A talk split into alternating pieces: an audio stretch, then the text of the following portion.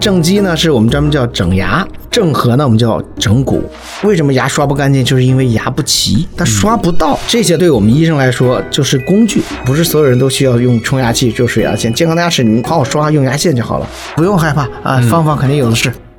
如果我们的节目很荣幸受到了您的喜爱，想参与我们的群聊，分享不定期福利，可以添加微信 Cheese Radio C H E E S E R A D I O 来加入我们的微信听友俱乐部。同时，也感谢你把我们的播客《这病说来话长》分享给你的朋友们。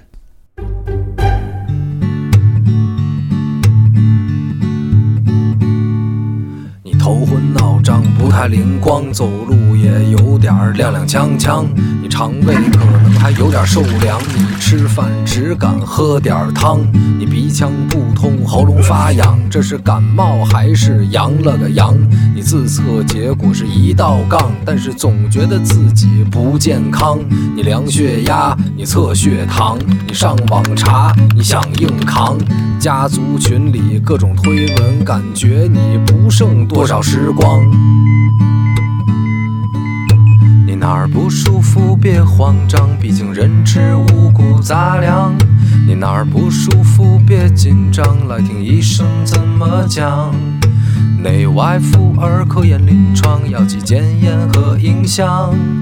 没事儿就别胡思乱想，人生还有下半场。这病说来话长，但是也好讲。这病说来话长。欢迎收听，我是阿汤。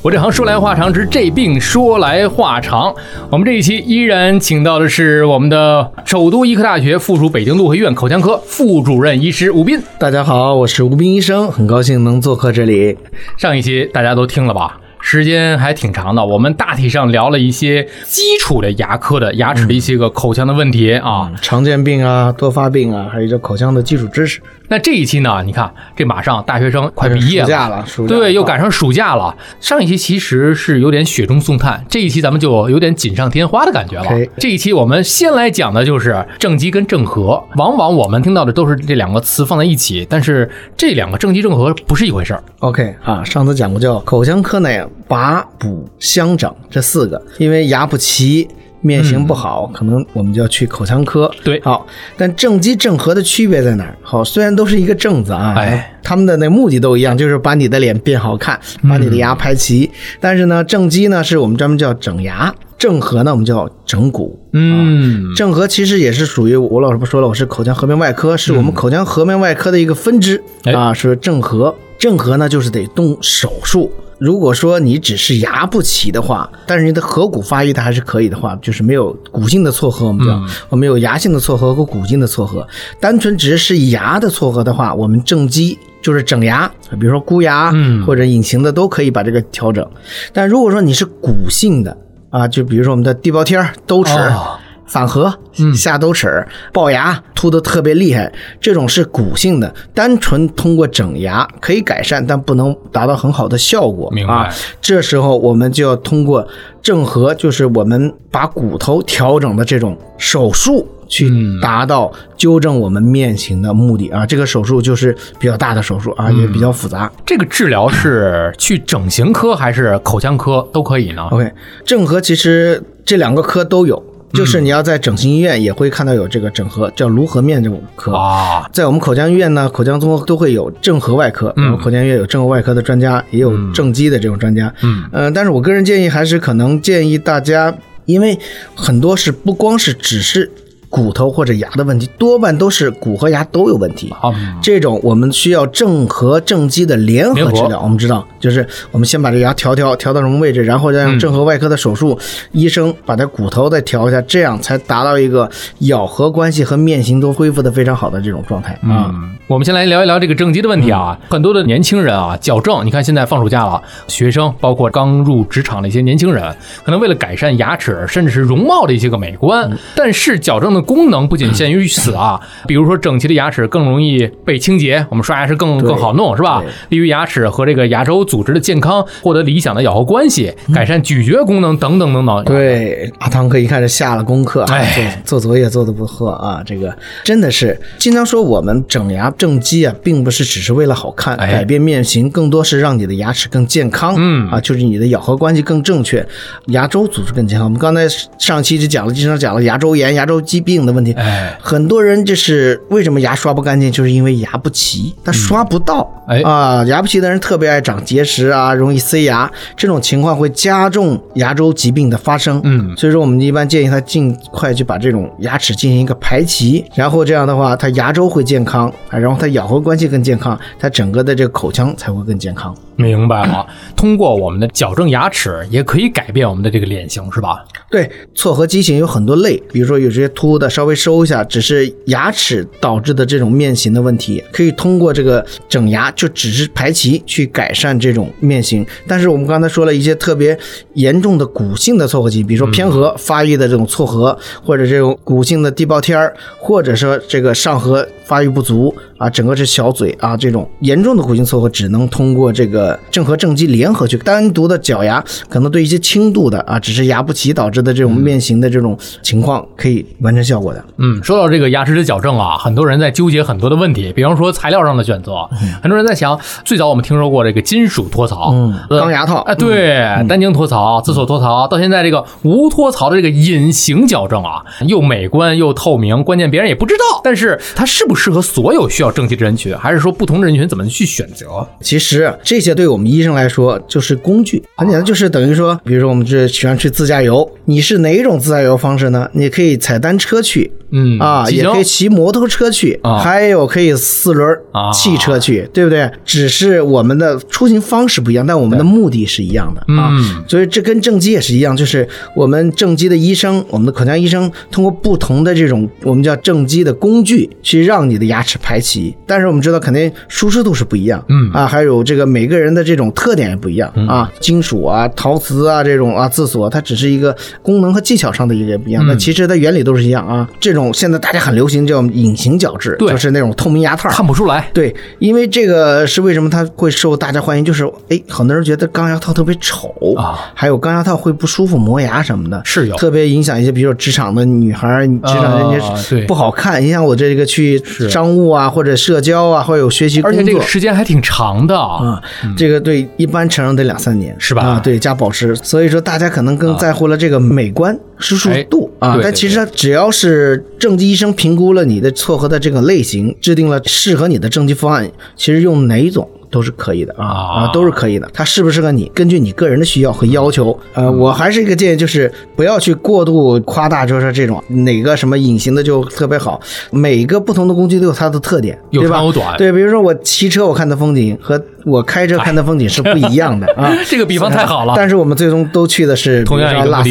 然后去啊目的地啊，对吧？所以说大家是这样，就是还是选择根据你个人的，主要是你的这种口腔的情况、面型的情况，还有你的经济能力啊，哎还有你工作学习的特点，然后找到一定要找到这种专业的正畸口腔医生。啊，因为这个正畸并不是所有的口腔医生都会啊，这个而且是属于我们口腔在本科后教育，就研究生就再进一步学习，他因为考虑的很多啊，并不是单单的就是去夸大某个工具正畸工具，还是要看你的情况以及医生的这个技术能力的把控哦啊，所以说一定要找到正规的这个正畸医生，这个才是关键啊！对，这个非常重要，嗯。工具呢都是后话了啊。单纯的牙齿移动代偿治疗真的是取决于医生水平。很专业的词儿了啊，代偿治疗、代偿治疗一定是要评估，完全全面评估它的这个骨性，还有它牙性的这种特点。当然，你想，还是刚才那句话，就是还是我们讲开车啊，我比较喜欢开车啊，哎你看跟阿汤哥也是喜欢这一块儿回来自驾游，对，一样，就是你如果平路的话，随便的家教都能开，但是你要是越野路，我们只能四驱、嗯或者更硬派的才能去开是一样。根据这个还是你的具体情况，然后说，但是你要说老司机，他就把控的风险就能好，嗯他可能开这车也能过一样，对就是一样。一是路的情况，就是你的人的情况，再是你用什么，再是谁去做，这三个一起。才能决定这个啊。哦当然，医生的水平非常重要，非常重要。你看啊，这是多个方面一起去努力的一个结果。对，呃，所以大家会纠结啊，矫正牙齿，我看了好多的这个方案，网上有好多的说法，它有没有捷径可走？比如说，就刚才说的那个，看似好像不是特别靠谱啊。比如说短期内，咱就不说了啊，什么七天啊、一周啊，就快速矫正这些首先告诉你肯定不靠谱。啊，任何的非常好难的东西都没有捷径，我们都要付出一定的这个精力和时间。是当然牙齿矫正更是。你想，你长了那么多年，长成这样，你想就七天就能矫正，那绝对是。骗子啊，不靠谱！不要交这个智商税了啊！就如果说有谁跟你说快速的七天啊、几天这种啊，肯定不，因为我们正畸是一个非常好的使用了这个把控了这个我们的口腔的牙周组织生物力学改变，它需要慢速的，通过它一定的的这种对所以这用力啊、包括你用的这个东西啊，都有很多的讲究。为什么是刚才说一定要找正规的正畸医生？那么他研究这个，他学习这个，他对这个了解，比如说对你这个力度的把控啊，采用的一些正畸的这种物件啊，就是我们说的这种耗材，还有正畸的这种方案的制定，都是因人而异的啊，没有说马上的。而且人的改建是需要时间的，大家知道骨改建，我们有时候伤筋动骨一百天，你想这都是很慢的过程。如果过快，要不就你可能用了别的，比如说一些做牙套这种快速，那并不是矫正啊，那只是修复的方法，但并不能完全改善你的牙的情况啊。正畸是通过生物力学使用正确的方法，然后把你的牙排齐，这种才可以真正的达到你又健康又安全的矫正的效果啊。哎，那么在这个暑假来临的时候啊，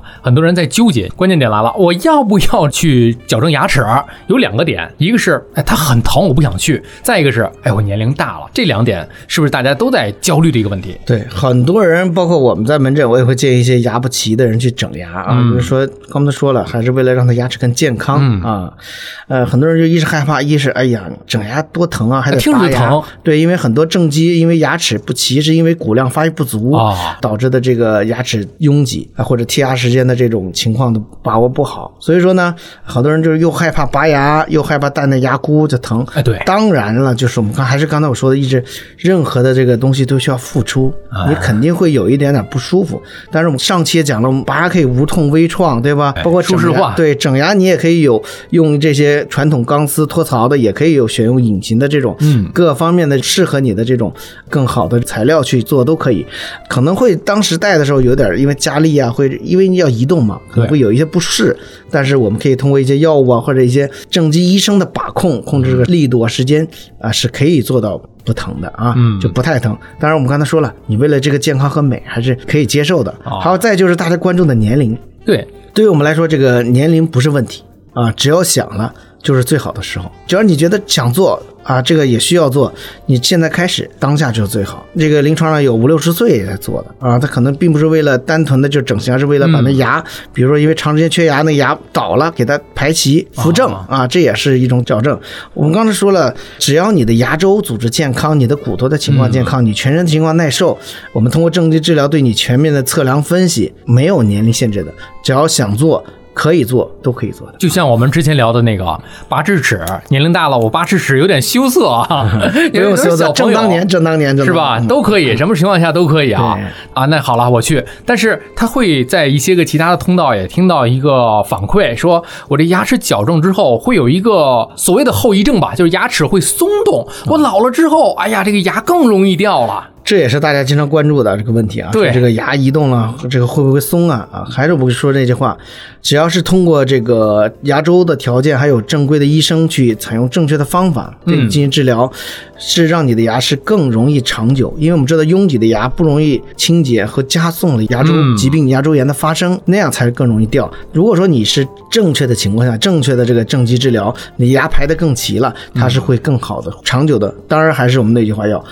好好的去护理维护、啊。这是这个问题啊，还有人这个开始去矫正了啊。矫正期间，他说是不是只要缩短复诊的间隔，就诊频繁一些，能够加速，就把这个进度条啊加快一点，缩短我的这个、呃整个的这个排齐牙齿的一个过程。OK，这个还是因人而异啊。首先，正畸医生各有根据你的特点、自身的特点、你的这个情况、错合的情况、你的牙周的情况、你的骨头情况，包括你的年龄的情况，这个东西不要急于求成，一定要越稳妥越好啊。不是是说你去的多久呢？那没到时候呢，对吧？对，它有慢慢的移动，它是非常缓慢的一个生理性改变的一个过程。所以说，大家要按时复诊，你的正畸医生让你啥时候去，你啥时候去就好了。这个其实也回答了我们另外一个问题，就是说不要迷信这个矫治的力度的这个问题啊。矫治力度，有的人说啊，我越快越大的这个力度，牙齿又移动的越快，其实跟它是一个问题。我觉得这个事儿交给医生听他就好了。对啊，你配合就是最好的了。另外呢，成年人刚才咱们说了，多大年龄你都可以去矫正牙齿。成年人矫正牙齿还需要佩戴这个保持器吗？都要都要因为它都要的对，成年人可能戴的时间更长，因为他这个喉的改建让它稳定，还也是需要时间。接诊了太多，因为保持器戴的不好，牙又错开了，又挤上了这种情况啊。嗯因为你这个从改建到稳定都需要时间啊，所以就要好好戴保持器。嗯，咱们刚才聊了一个正畸，在之前我们这个正颌也是提到了一下啊。其实这个倒不是我们今天这个重点，我们接下来说一说这个种牙吧。嗯，聊聊这种牙这个事儿，又是一个老生常谈的一个话题了，年龄的问题。好多人纠结点就在这儿了。嗯我种牙，我老了，我年龄大了，我还有必要种牙吗？这这老年人适不适合种牙呢？这个种牙，说实话，首先啊、年龄是这样，限制有就是成年以后吧，十 七八岁你的骨头定型，但是为什么要在那么年轻就缺牙呢？就让我很焦急。哦，这是个对吧？首先，缺牙并不应该是年轻人的事儿，当然也不是老年的事儿。我们会说，并不是老了就掉牙，只要你牙周护理的好，你的牙齿是不容易脱落的，嗯除非外伤什么的。种牙没有年龄的限制，但是有下限啊。年轻颌骨不稳定啊，哎发育好了再去做啊。还有这个年龄是上限是没有的。啊。只要你的全身情况好，你可以耐受手术，嗯。你的骨量、你的口腔的环境情况适合，这个年龄是不成问题。但是有一个细节啊，其中说到这个骨量，还有一个问题就是骨质疏松的问题。嗯骨质疏松的情况之下，是不是就不能种牙了？啊，这个骨质疏松也评估根据你骨质疏松的情况、嗯啊，有的人很轻，有的人很重。还有呢，这里我要提醒大家一个，现在因为这个我们这个很多这个癌症高发，包括一些重度骨质疏松啊，还有颌骨相关的一些疾病啊，还有这种会让很多患者现在在吃一些比较叫酸磷酸盐的一些药物，哦甚至单抗的药物啊，嗯就这种，比如说癌症抑制骨转移的这种药物，它会导致你的这种。骨的改建出现问题啊，就是如果说一些服用的药物的情况，及时跟医生沟通，根据你具体情况看你能不能种骨质疏松，只要是它的程度不太重，而且它的血运、各方全身情况都还可以，任何东西没有绝对，需要评估你的状态。但是肯定你要知道，就是如果你骨质疏松，肯定你的这个种牙的这种啊成活力啊、使用力、耐受力都可能会，嗯，当然比你这个其他的时候要差一点的。啊是不是相当于咱们种花一样？我的这个土壤环境不是特别的好的情况之下，可能我更得需要下点功夫对对对对对对，啊。其实说到这个种牙，最敏感的一个问题来了，就是价格的问题。钱的事儿。对钱的事儿，那第一反应就是贵。这个种牙贵，就是因为这个材料贵啊。还有，其实现在大家是关注到吧？现在我们种牙叫集采了啊集采了已经降了很多了。像可能大家知道以前。种牙起步这么就一万多块钱儿，可能嗯这真的确实大众来说是学费有点贵啊。没错但是这个现在好像集采了，我们现在大家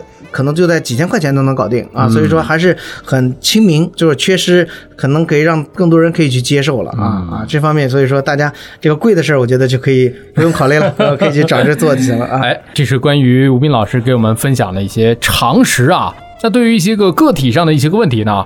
啊、也有很多的听友在我们的微信群当中进行了留言，我们来逐一看一看大家的留言啊。欢喜毛桃这位朋友说，我的这个骨钉为什么总是脱落？去年到现在我打了得有七到八个了，大夫说我骨头软，那我多吃钙片有用吗？这个其实这样啊，这个骨钉脱落有很多方面。一，刚才我们说了个骨质疏松啊，或者还有全身，比如说糖尿病啊，嗯还有你的牙周疾病，就是你这个地方缺牙，但你整口的牙周病没有得到及时的控制，你这种种植的成活率也是会大大降低。嗯还有就是医疗的因素，就是说，比如说选用的这种植体呀、还有医生的这种手法和技术啊，可能都是综合因素，不是说就呃一方面。当然还有说你这个后期使用的问题啊，使用的问题也会种植牙的成活率啊，都会有相关的问题啊。当然你这个骨头软啊，就是骨量不足，一是刚才说的骨质疏松啊，再就是一些这个骨的这种血运会比较差啊。啊多吃钙片，我个人觉得应该没有太大用，因为基本上你都已经定型了，吃钙片是补的。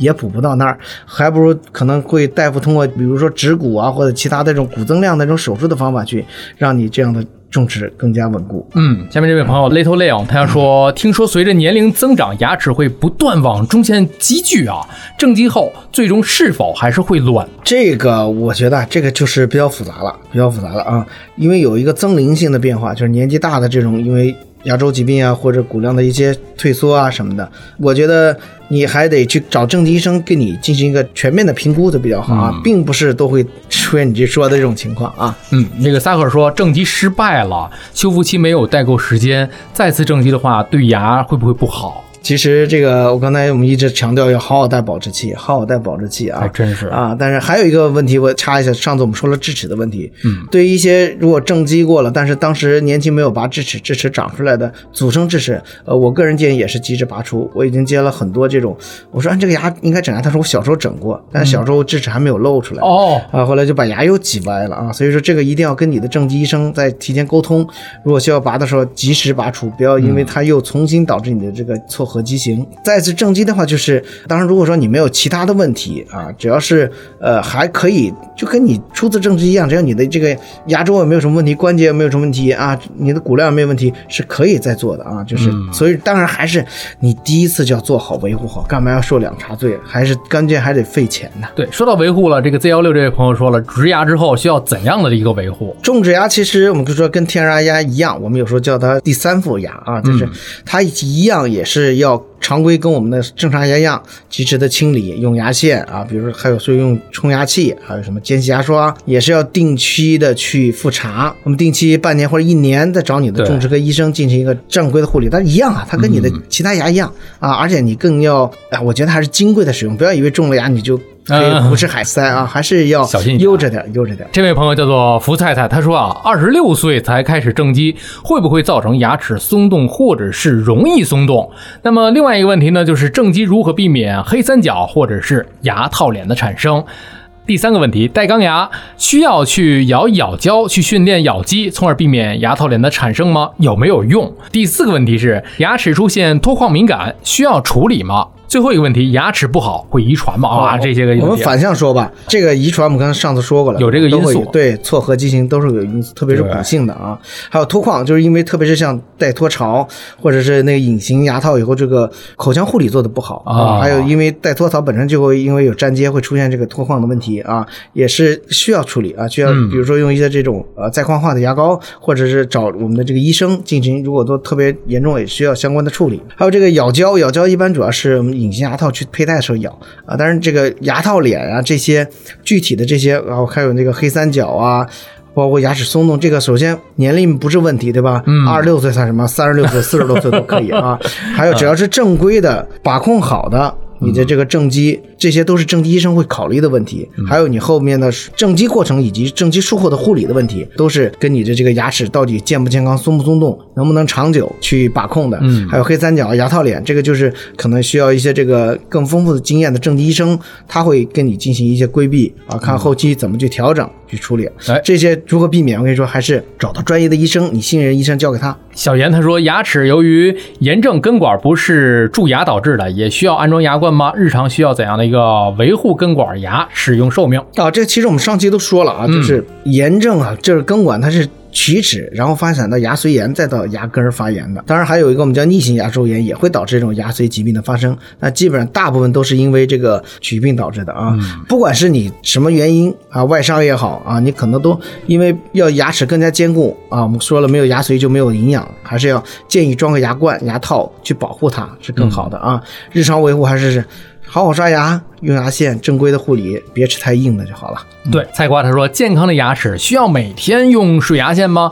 他说他的母亲最近正在种植牙，啊，种完之后要注意什么吗？刚才咱们提到了这一点了啊，可以买什么保健品或者水牙线之类的吗？啊，我觉得保健品就不用了，你就好好刷牙，给他买点牙线，呃，水牙线也可以，对于种植牙的人群也是可以用的啊，因为可能缺牙了，还有一些牙周的问题啊，用牙线、水牙线是可以，并不是所有人，我讲过，不是所有人都需要用冲牙器就水牙线，健康的牙齿好好刷，用牙线就好了。呃水牙线不是必须的，好好刷牙，牙线啊，这是必须的，好好去用啊哎，不要用牙签，用牙牙线啊。对啊它剔牙的话，牙签一是大，而且不卫生，还有容易折断，伤到我们的牙龈和一些牙齿啊。吃完饭可以常用的牙线去进行一个常规的清理，嗯这是更好的。某某他说多久洗一次牙比较好？这个之前咱们聊过了啊，半年或者一年。其实后面这个问题，我觉得也是一个比较大的问题，牙齿怎么变白，还有包括一些误区和坑，我觉得。这个我觉得可以，咱们单独单独聊一因为这这个说起来时间比较长。啊是是是啊，咱们再看另外一个朋友，携带很紧张，他说这牙齿发黄和有口臭是什么引起的？有什么解决办法吗？好，那我说口臭吧，发黄我们单独聊题，看大家关注的比较多啊。你牙的颜色单独聊吧这个辛小新也是提着这个，是单独说我也写过相关的文章，可以搜搜啊。可以啊啊，包括美白的这个相关的方法啊。嗯好，说口臭吧，口臭其实有两个，刚才说了，我们的这个口腔是消化道的最早的开口啊。嗯所以说你口臭的有几个方面，一是我们说的胃肠道来的一些，比如说什么有没有有杆菌啊这对种一些导致，那其实口臭的绝大多数原因是因为口腔卫生不好。啊啊，就是你刷牙刷的不及时啊，或刷牙的不好啊，有些软垢，特别你想那些如果牙周病的人，还有一些这种有糖尿病啊，那种他那个口气会大一点。你首先确定你有没有这种呃该不该洗牙，定期洗洗牙，或者刷牙刷的不到位，及时清理，因为它就是发酵或者气味。当然也可以用一些让口气清新的漱口水。没有问题，还是好好刷牙，吃完饭用牙线，然后可以用一些让口气可以清新的漱口水，可以随身带漱一下是没有问题，跟香水一样嘛，喷喷会轻一点，嗯，啊或者一些口喷都可以啊。首先就是排除一些这种疾病性的就 OK 了啊，这些是啊。原来是这样啊！另外一个问题呢，这位朋友是一个太阳的一个朋友，嗯阳光防蛀牙需要每年都去看牙科吗？呃，我们说刚才讲了，就是半年到一年去看一下牙科，对就是早发现你有没有可能蛀牙的这种问题啊，比如说塞牙的地方给它及时清除掉，或者因为这个有一点点小黑洞，是不是要补？嗯不是防蛀牙，就是让你能尽早的去发现可能相关的问题。防蛀牙还主要是一是我们好好去口腔护理，好好刷牙，嗯学会用牙线，好好洗牙，定期洗牙，然后啊这些问题啊。每年要去，每年要去啊啊半年都可以去一次。另外一个朋友磨菜的啊，他是我们的这个微信听友群里的法务部长，哦，啊，太好了，因为他是一个律师嘛。嗯嗯嗯。啊，牙科表面的黑斑点，哎，这个之前我们刚才啊，也其实跟他的提过了啊。对啊，如何判断是蛀牙需要趁早介入，还是只需要一些个含氟的牙膏即可？啊这这个还是需要我们专业的判断，比如说我们一些这个菌斑龋病的检测试剂啊，输入口会标注的，或者是一些我们就是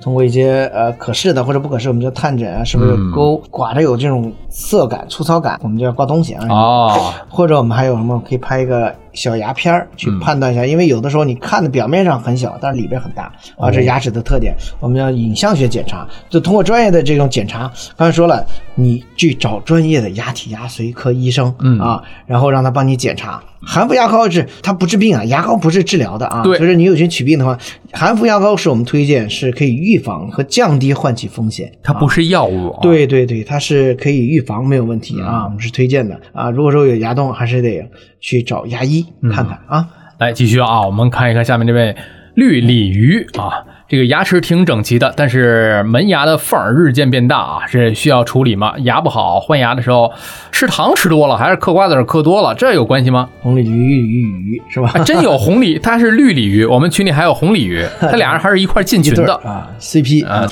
挺，整齐的牙缝变大，这还有一个要考虑一下是不是牙周病的问题，牙周的一个问啊题可以检查一下啊。因为好多人看说我以前不大，但是后来感觉牙缝变大了啊，这也是建议大家找一个专业的牙周科医生可以看一下啊，嗯评估一下。呃，换牙的时候吃糖多了，是可能给孩子问的是吧？首先说吃糖并不是牙齿虫牙的一个绝对性因素啊，吃糖甜的会让人开心，但是龋病的发生有很多原因，一是你的牙齿的本身的情况，那你口腔卫生的情况，当然还有吃东西的情况，还有一个重要的是时间。嗯你及时把一些可能会导致这种致病因素给它去掉了，它就不会作用啊，它没有那么快啊。啊，也没有那么夸张，也就像以前家长说的啊，不要要吃糖啊，吃完它好好刷牙，这才是关键啊。啊，你瓜子嗑多了，这个这个是不是就瓜子牙的事儿？我们就刚才说的嗯，差不多对啊，那好移民部经理说的那个啊，XS 他说妈妈有先天性发育导致的牙体脱矿，对，这个是叫先天我们叫钙化不良或者幼齿发育不全。那有遗传因素吗？还其实？所有的病，这因为咱们这都是咱们是、嗯啊有父母的基因啊，所有的这个病啊都会可能就是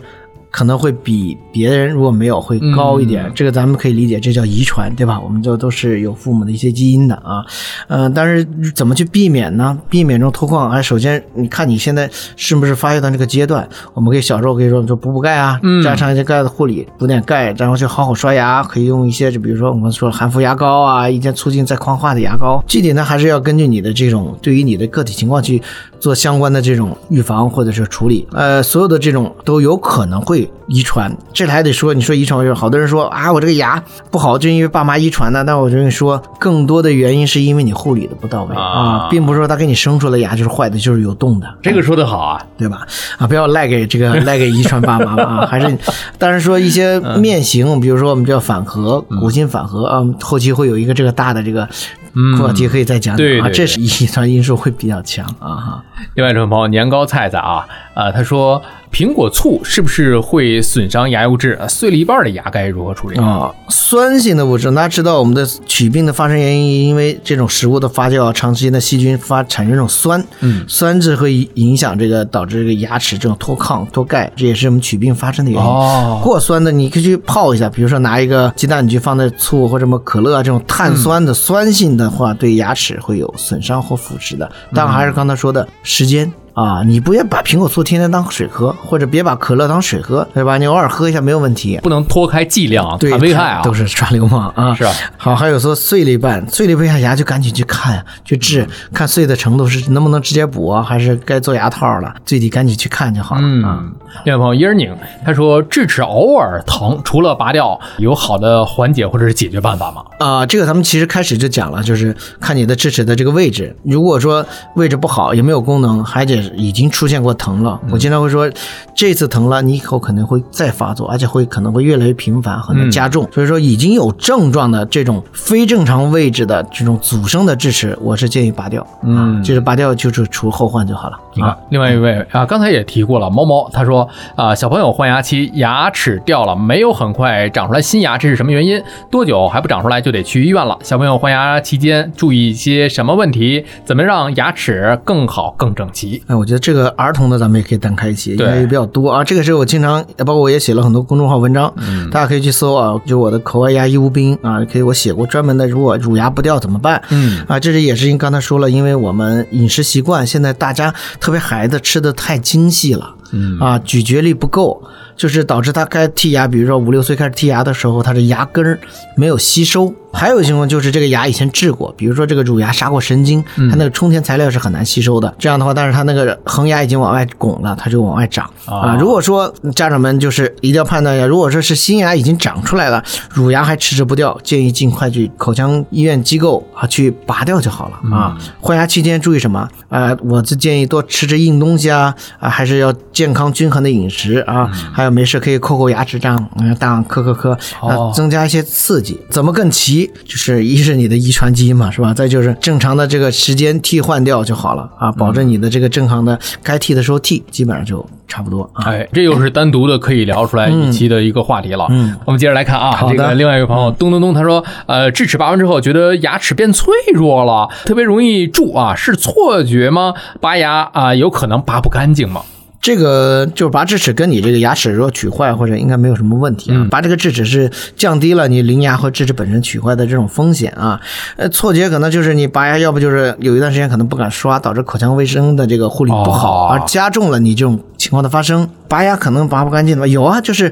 智齿，因为我们刚才说了，有的它的位置会可能很低，完全埋伏在这个颌骨里啊，或者离神经特别近。有些特殊的牙根儿可以保留啊，因为我们避免损伤到更重要的神经。我们经常会说，拔离下颌神经管比较近，如果损伤可能会导致嘴唇啊或舌头的这种麻木啊。就是我们要在权衡它的利弊的情况，或者是你这个牙特别难拔，拔的时候要创伤特别大，我们也可能会只拔出大部分，而保留一部分牙根儿，这样是没有问题的。你想，这个很简单，大家看这牙是长在自己身上的，对吧？你这是自己的牙，不是异物，不要害怕，它只要能愈合，就没有什么问题了，好吧？啊，嗯，另外朋友啊，曲边淼他说，呃，吃水果等食物的时候，牙齿发软是牙齿敏感吗？牙齿敏感是什么导致的？怎么样才能改善牙齿敏感的问题？呃，关于牙齿敏感，就是一个特别复杂的话题了。说实话，因为牙是一个硬的组织，可能会有时候会刚才我们说硌瓜子牙，或者有时候吃硬的崩崩了，或者撸串儿撸上签子上，硌着牙，也会导致牙出现一些隐裂，我们叫裂缝啊。这种情况也是牙齿敏感发生的一个很重要的原因。如果说你牙齿敏感的比较厉害，你要尽快去检查，可能你出现了隐裂或者是缺损等等这种，或者这种牙震荡、外伤的这种情况也会出现。呃，还有就是你，包括我们刚才说的刷牙的方法不对，导致牙齿的过度磨耗，这种楔状缺损也会出现这种敏感啊。这种情况，如果说就是简单的牙齿敏感或者有点牙龈暴露的这种，我们可以通过一些这种抗敏感的一种，比如说这种牙膏啊，或者一种脱敏的一些东西进行护理。当然，前提还是你先去找牙科医生检查，到底你这个哎，敏感的这种情况是哪一种。嗯，我刚刚说的这种情况啊，如果不是特别大的问题，只是有点敏感，那你可以去，但是你尽量就不要吃这种敏感的东西了，比如含冰块、过凉的、过酸的，因为每个人的这个体质是不一样的，对于这种疼痛啊、冷热啊等等的硬度的刺激承耐受度是不一样的，所以说适可而止啊，因人而异，就自己只要让他舒服就好啊，你他敏感就避免刺激，对，知道敏感的话就别总在刺激它了。另外朋友，这是碳十四嘛，龋齿啊。然后想起了碳十三的呼吸检测室，呃，这我们上一期的那个胃肠镜的那一期啊。对对对。呃，他说龋齿树枝修补了两年之后，树枝脱落了，有没有好的补救办法？是不是就重新补了？对它这样就是龋齿，还有一个问题叫继发龋，就是你补完以后，它还有可能又坏了。嗯毕竟你想补的材料和你的牙齿并不是一个原装的一体的东西，对包括我们有一些可能这个治疗的技术啊，还有用的这个树脂的材料，嗯啊等等，都有很多方面的因素，还有你后期的护理的不到位，可能又出现了龋坏，这是很正常的。那如果说脱了，我们及时去再进行一个充填，不行再找一个更好的牙体。补牙的医生、嗯啊，或者特别大的，我们也可能通过做嵌体啊，或者做牙冠去包一下，也是可以的。还是要根据你具体的你的这个情况是什么样，然后给你制定最适合你的这种修复方法啊，不不用害怕啊，方法肯定有的是啊。哎，说到不用害怕，我们这一期的最后一个问题，福太太啊，这个听来啊，她挺焦虑的这个问题。她说用灯来照自己牙齿啊，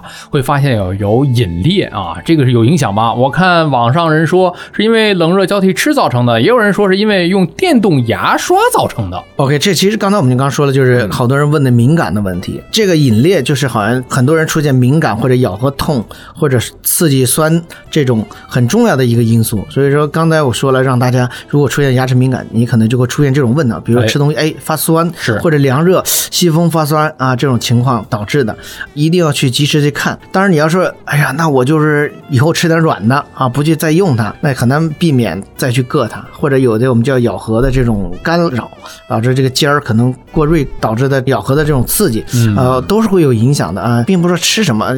它主要硬还是硬碰硬导致的，硬碰硬硬碰硬或者咬合干扰或者外伤或者硌，你不知道。刚才说的这种吃冰块啊，或者开啤酒瓶。嗯，哎，还有这个，刚你撸串儿这些，现在大家都撸串儿艺展示一不小心撸着签子上了啊，这种导致的这种外力的作用呢也很多，或者我们刚才说的这个刷牙刷的大力，而且刷的方法不对。电动牙刷，我觉得你选用正规的电动牙刷问题不大，而且是有利于，因为电动牙刷有一个好处，它就是有个力度控制，当你力度过大的时候，它自己会停掉或者对对对报警。我觉得你选用了正确的电动牙刷，正规的电动牙刷，嗯。掌握了正确的刷牙方法，不要把这个锅背给牙刷。哎，是，还有人就是比较喜欢用那个水牙线嘛，啊，水牙线倒还好，也不是所有人都需要，也是根据你的情况，比如说做过种牙，或者是在正畸，嗯。或者有牙周炎、牙缝比较大的人是可以去用的啊，没有什么坏处。因为我家也有水牙线，我用的频次不是很高，可能偶尔会再清洁一下啊，它清洁的深度会更好一点。对，它只有个冲击力嘛，冲刷，啊但是有些还是需要我们刚才说通过牙线呐、还有刷牙才能把那软垢去掉，贴在牙面上的。包括再就是定期洗牙。哎，定期洗牙真的是一个真理啊！嗯，让大家也是在定期看诊、定期去检查自己牙的一个方式啊。哎，这两期啊，尤其是刚才咱们讲的这一趴，希望大家如果是有问题的话，可以在我们的博客下方去留言啊，吴老师也会抽空来给大家去解答、再回复。包括我们上一趴和这一趴都有好多还预留的一些问题，等到日后啊，因为吴老师也经常会跟我们去保持一个联系，也会有更多的选题，包括美白呀、包括更多的一些个锦上添花的一些个问题啊，都会去聊啊。所以大家有问题可以随时留言，我们接着回头请吴老师再来做客。很高兴能在这里和大家进进行聊出口腔的这个健康的话题。当然，如果有问题，我们随时找到阿汤哥，我们随时留言，我们可以再持续的互动。希望大家都能有一口整齐的牙齿，自信的微笑。暑假是个非常好的机会，赶紧去整牙，去拔智齿，去处理你的牙齿。